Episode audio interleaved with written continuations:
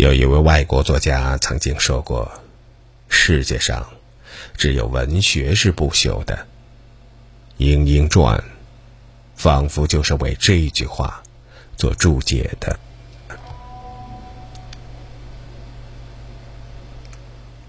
疆域辽阔，财力雄厚，军事强大，文化繁荣的大唐王朝失去了；才名绝冠、倜傥风流、官场得意、情场更得意的元大诗人也逝去了；香火繁盛、殿堂巍峨，因了崔彰故事而名满天下的普救寺几经清起。几经战火，也渐渐的衰落了。而在他的大殿、回廊、西厢、花园里发生的那个惊世骇俗的青年男女的爱情故事，却没有消失，反而历久弥新，显示了越来越旺盛的生命力。封建社会扼杀爱情、葬送青春，是多么的不合理！人们追求爱情自由、婚姻自主的愿望，又是多么强烈！《莺莺传》故事的广泛流传和不断发展，就是历史的必然。宋代，官修的《太平广记》里收入了《莺莺传》。这是封建统治阶级对《西厢记》的巨大影响的无奈的承认。宋代著名诗人秦观、毛庞根据崔章故事，创作了调笑转榻。这是一种诗文游戏，用一首七言八句的引诗和一首调笑令，来叙事吟咏一个故事。在当时，茶肆巷旅很受欢迎。我们只录苏东坡的学生兼妹夫，秦观、秦少游的。崔家有女名莺莺，未是春光先有情。河桥冰乱依萧瑟，红绸绿伞见张生。张生一见春情重。明月扶墙花影动，夜半红娘拥抱来，脉脉惊魂若春梦。这是那七言八句引诗，下面是一阙调笑令：春梦，神仙动，冉冉浮墙花影动，西厢待月知谁共？更觉玉人情重，红娘深夜行云送，困独缠横金凤。徽章故事由此深入民间。还有一位赵令志，看到民间对崔章故事欢迎和喜爱，干脆就把《莺莺传》。改编为民间说唱谷子词，商调蝶恋花谷子词，故事更完整，人物更生动，有说有唱，更容易被普通群众接受，流传就更广泛。唱的部分是十二首蝶恋花，我们也只录一首。立志仙娥生玉殿，折上人间。未免烦情乱，宋玉墙东留美畔，落花深处曾相见。蜜意浓欢方有变，不耐浮名，悬浅轻飞散。最是多才情太浅，等闲不念离人怨。一句最是多才情太浅。等闲不念离人怨，表明了作者和广大读者听众的思想倾向和爱憎态度。莺莺的命运被更多的人关注了。在长期流传和广泛接受的基础上，到了金代，一个具有革命意义的崔章题材的再创作，照亮了中国文学史上的光辉一页。金章宗年间，一个姓董的下层知识分子，姓名亦不可考，被尊称为董介元的人，创作了《西厢记》。助宫调，助宫调是一种有说有唱、以唱为主的民间文艺形式，首创于泽州，广泛流传于我国北方地区。《西厢记》助宫调就是用这种形式对《莺莺传》的改编和再创作，不足三千字的传奇故事，改编为五万多字的说唱文学。将崔章故事在主题思想、人物形象、艺术结构、语言特色等方面呈现出崭新的面貌。《董西厢》里改变了张生负心人的形象，莺莺也不像传奇中那样屈从命运的摆弄，他们追求幸福爱情，争取婚姻自主，反抗封建礼教，成就了美满姻缘。当然，他的艺术描写还不能说尽如人意，他的双双出奔的结局，也是很难实现的幻想，是很难行得通的。但是，《董西厢》毕竟是《莺莺传》与《西厢记》之间的重要里程碑，它的价值是不可低估的。可以这样说，没有董西厢，就不会有王西厢。崔章故事没有停止，它像黄河的激流一样滔滔不息，奔流向前。在《莺莺传》问世约五百多年之后，在《董西厢》问世一百多年之后，在元成宗元贞大德年间，一个伟大的戏剧家把他的艺术目光投向普救寺，投向这个经久不衰的文学题材。他，王师傅，元代戏剧家，一个不朽的名字。王师傅所处的年代是我国历史上封建统治最黑暗的时代，但面对的生活现实是罪恶的封建礼教扼杀着一代代青年男女的爱情理想与婚姻自由。他看到一个个青春生命由于缺乏爱情的滋养。而枯萎了。他看到一对对青年男女在父母之命的婚姻里煎熬挣扎。他用深刻的思想和高超的艺术笔触，重新创造和提升了这个历史已久的爱情题材，还创造性的运用了最适宜表现这个题材的艺术形式——元杂剧。他面对几千年的封建制度和黑暗势力。呼喊出一声前所未有、又振聋发聩的响亮声音。愿普天下有情的，都成了眷属。黑暗的天幕上，划过了一道彗星般的美丽闪电，照亮了一颗颗封建统治下麻木太久、窒息太久的心。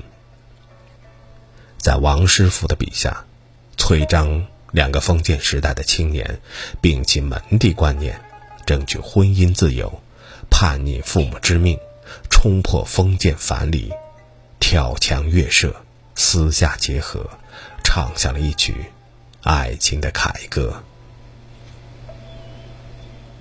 爱情在文学史上第一次赢得了胜利，崔章故事从此成为爱情的经典。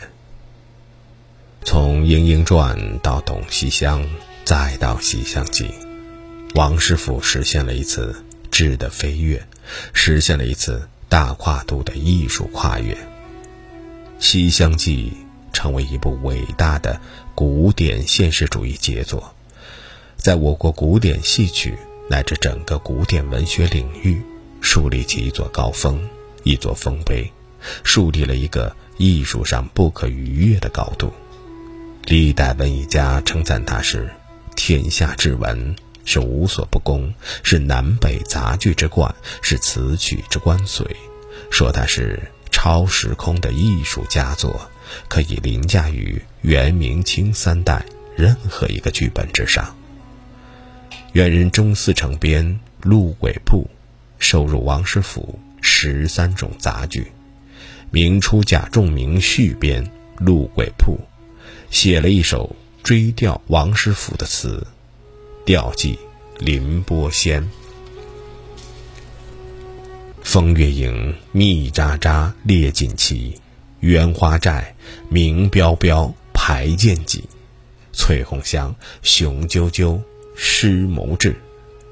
作词张风韵美，士林中等辈伏低。新杂剧，旧传奇，《西厢记》，天下多魁。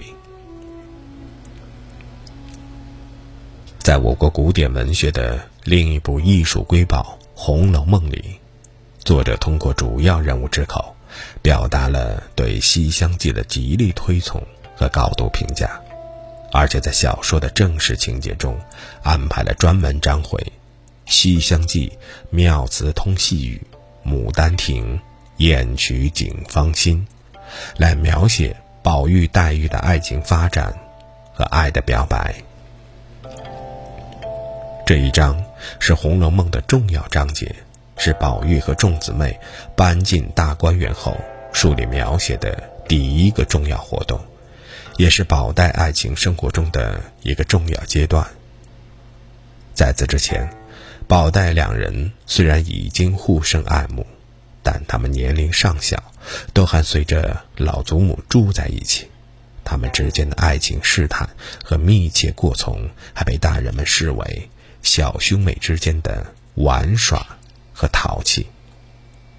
搬进了大观园，他们都有了完全属于自己的新天地，有了独自的院落，有了一套。供应自己生活起居的服务人员和机构，可以说，到了这时候，他们才算作大人了。进了大观园，作家描写的第一件人物故事，就是宝黛二人共同阅读《西厢记》。那天早饭后，宝玉写了一套会真记，在园里一块石头上坐着，展开书。从头细看，这时候，黛玉来了，问他看什么书。要知道，这样的书都是闲书，青年男女是不应该看的。宝玉就慌忙要藏，假说是《中庸》《大学》。黛玉何等聪明，哪里骗得过去？宝玉只好说道：“妹妹，要论你，我是不怕的。”你看了，不要告诉别人，真是好文章。你要看了，连饭也不想吃呢。黛玉就接过书看，从头看去，越看越爱。不顿饭时，已看了好几出了，但觉词句惊人，余香满口。作者笔下的宝玉、黛玉，艺术欣赏的口味是很高的。宝玉、黛玉对《西厢记》的评价和称赞，当然就是作者自己的评价和称赞。重要的是，作者不光是通过他们的口高度评价了《西厢记》，而且还有重要情节在发展。宝玉在黛玉看过书之后，突然说道：“我就是那多愁多病的身，你就是那倾国倾城的貌。”分明就是说他自己是张生，黛玉是莺莺。虽说是开玩笑，却是宝玉的第一次爱情表白。黛玉是大家闺秀，也没有思想准备，就觉得受了唐突，要告诉宝玉的父母去。宝玉自然是赔礼道歉，黛玉当然不会真的去告状，就笑了，竟也说了一句《西厢记》里的戏词。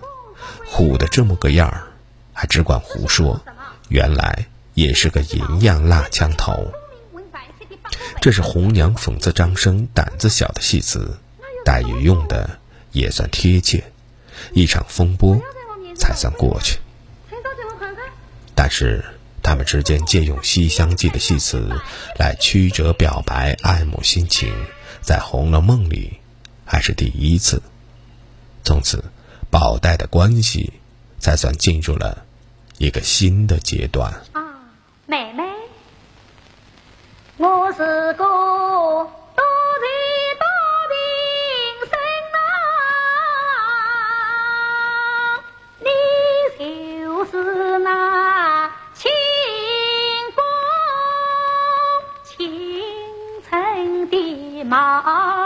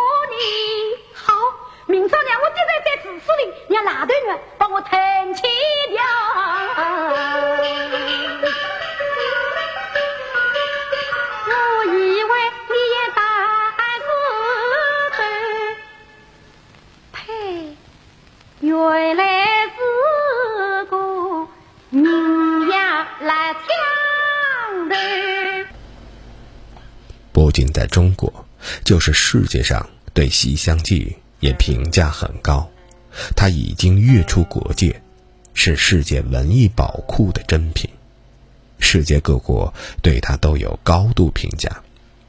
美国大百科全书，《西厢记》是剧作者王实甫以无与伦比的华丽的文笔写成的，全剧表现着一种罕见的美，是一部充满优美诗句的。爱情戏剧是中国十三世纪最著名的元曲之一，是这一时期最具代表性的作品。法国大百科全书，十三世纪中国戏剧家王实甫的《西厢记》，在元曲中是篇幅最长的一部浪漫主义杰作。这是爱情的诗篇，整个故事自始至终。贯穿着一对情人的悲欢离合，充满了迷人的情趣。英国大百科全书，这个戏有高度的文学价值，它的篇幅比其他原曲长出几倍，对后世戏剧产生了极大的影响。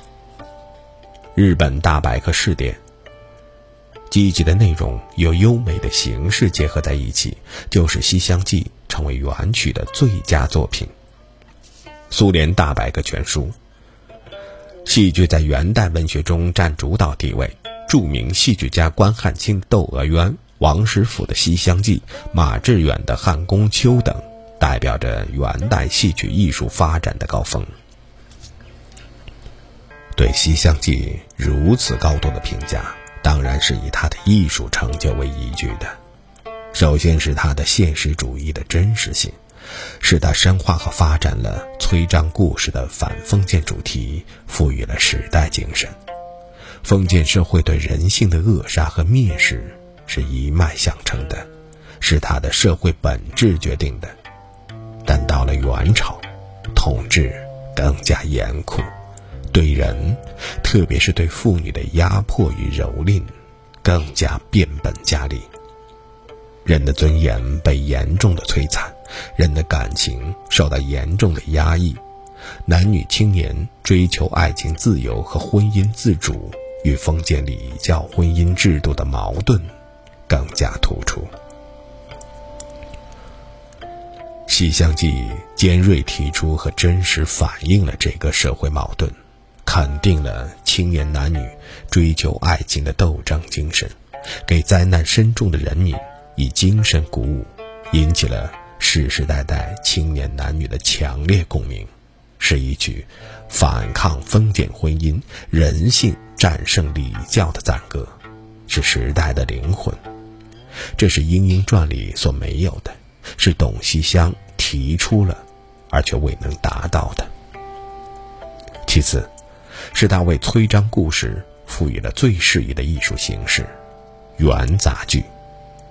作者精心结构、合理布局、开合有致，充分发挥了戏剧的艺术表现力。《西厢记》主线突出，情节紧凑，冲突迭起，矛盾集中，紧紧围绕崔张爱情的产生、发展、受阻、高潮、胜利结局的过程，连环盘结，互为因果，递次推进，扣人心弦，满足了观众对故事发展的关注和人物命运喜剧性结局的愿望。《西厢记》。人物心理复杂，性格鲜明，感情细腻，刻画了具有冲破封建藩篱的反抗精神，同时也存在矛盾心理的阴影。大胆追求美好爱情，百折不挠又书生气十足的张生，乖巧伶俐、聪明机智、极难上意、乐于助人的红娘，以及封建蛮憨、冷酷虚伪的老夫人等。一系列典型形象，细致生动地展开了人物之间的性格冲突，造成一连串难分难解的喜剧纠葛，使观众在人物的感情纠葛、心理矛盾中产生了对人物的体认和共鸣。特别值得强调的是，《西厢记》的艺术描述语言达到了登峰造极的艺术境界。说它是一部诗句，也毫不逊色。不论是唱腔还是道白，《西厢记》都可以说是尽善尽美，犹如古典诗词一般的唱腔唱段，意境优美，细婉缠绵，体旨深远，情感真切。道白对话运用方言俗语、本色口语，表现人物，突出个性。整个舞台情景交融，描绘生动，寄托悠远。这些美文丽句敷衍了曲折动人的戏剧故事，塑造了活灵活现的人物形象，烘托了意境悠远的舞台气氛，形成了极幻有致的戏剧冲突，表达了深刻高远的思想体旨，字字珠玑，美不胜收，精美隽永，诗情画意。正因为《西厢记》。取得了这样高的艺术成就，它理所当然地成为我国古典文学艺术殿堂的一个璀璨的明珠，成为全世界优秀文化遗产的瑰宝。直到今天，《西厢记》仍然活跃在我国及世界各地的戏剧舞台上，还在痴迷着、感动着千千万万青年男女的心。作为一部艺术经典和文化成果。《西厢记》研究也越来越深入和广泛，与此相关的文物、典籍、版本、遗址也越来越引起研究者的关注和广大读者观众的兴趣。我们还要问：它还会吸引当代作家的艺术目光吗？在历史需要的时候，当代作家不会给历史留下空白。两千年春，曾以高山下花环名士的当代著名作家李存宝来普救寺一游。李存宝当然不会是一个普通的游客，他不会游了洞房、登了宝塔、将回廊绕遍就欣然离去。作家思想者的职业习惯让他陷入深深的思想中。关于爱情。当代作家面对的是什么样的社会现实呢？改革开放以来，经济发展和社会进步的成就是史册永载的，但任何事物都有它的负面。物质力量的强大和政治思想工作的弱化，导致了一定范围的精神迷茫和道德迷失。在一些地方和人群中，爱情。这个让我们怦然心动的美丽字眼开始褪色，桑拿按摩、歌厅包间、三陪女、包二奶、粉领阶层、烈焰大款，男女之间的欣赏、羡慕，还原成简单吸引；男女之间的真诚情爱，蜕变为异性服务和金钱交易。我们的作家和王师傅一样，投向普救寺的是艺术的目光，也是历史责任和文化良知的目光。如果说王师傅面对的是感情原地的沙地和荒漠，那么李存宝面对的则是感情原地的杂草丛生。他能不发出同王师傅一样的呼喊吗？何处才是人性解放的最后体现？李尊宝从普救寺回来不久，一篇洋洋洒洒。三万言的长篇散文《飘逝的绝唱》问世，在当代发表后，散文海外版随即转载，永济新华书店一次购进五千册，在普救寺大量发行。永济市政府召开了一次专题文学研讨会，已是少将军衔的李存宝应邀到会，北京、天津、山西、陕西的作家、评论家。也欣然前来，形成了近年来并不多见的，至少是区域性的文学轰动。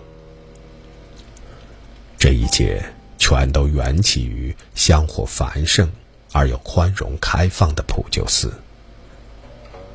普救寺也就越来越吸引人们关注的目光。